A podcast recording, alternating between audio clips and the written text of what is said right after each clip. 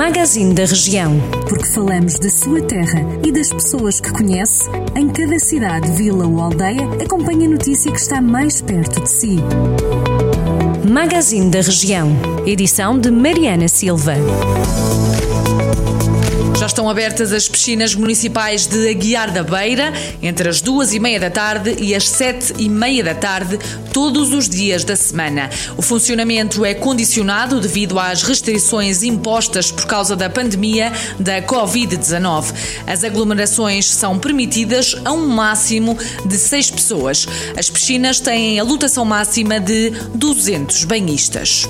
Viseu é o conselho que ganha mais na região. Um estudo do Instituto Nacional de Estatística aponta para um rendimento médio de 9.354 euros por sujeito passivo em Viseu. Já Rezende e Sinfãs têm os rendimentos mais baixos. Em Sinfãs, o rendimento médio é de 6.023 euros, já em Rezende é de 5.730 euros.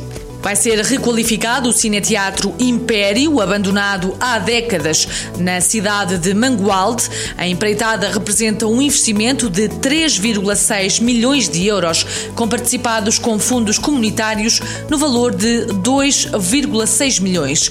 O projeto está inserido no Plano Estratégico de Desenvolvimento Urbano do Centro Histórico da cidade.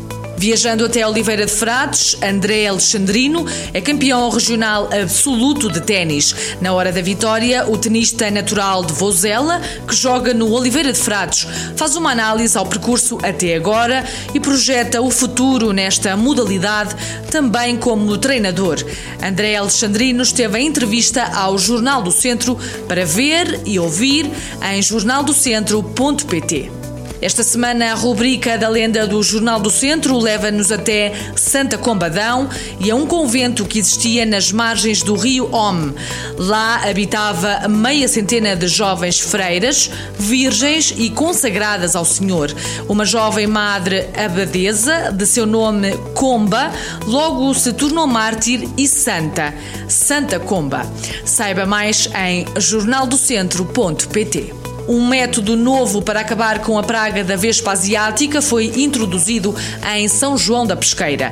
A Câmara Local pediu apoio à Associação de Modelismo do Centro de Portugal para tratar da eliminação de ninhos. O método é composto por uma cana de carbono e alumínio para intervenção em ninhos até 20 metros e equipada com bomba elétrica e depósito químico.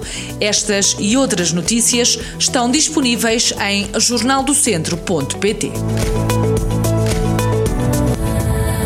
Jornal do Centro, a rádio que liga a região.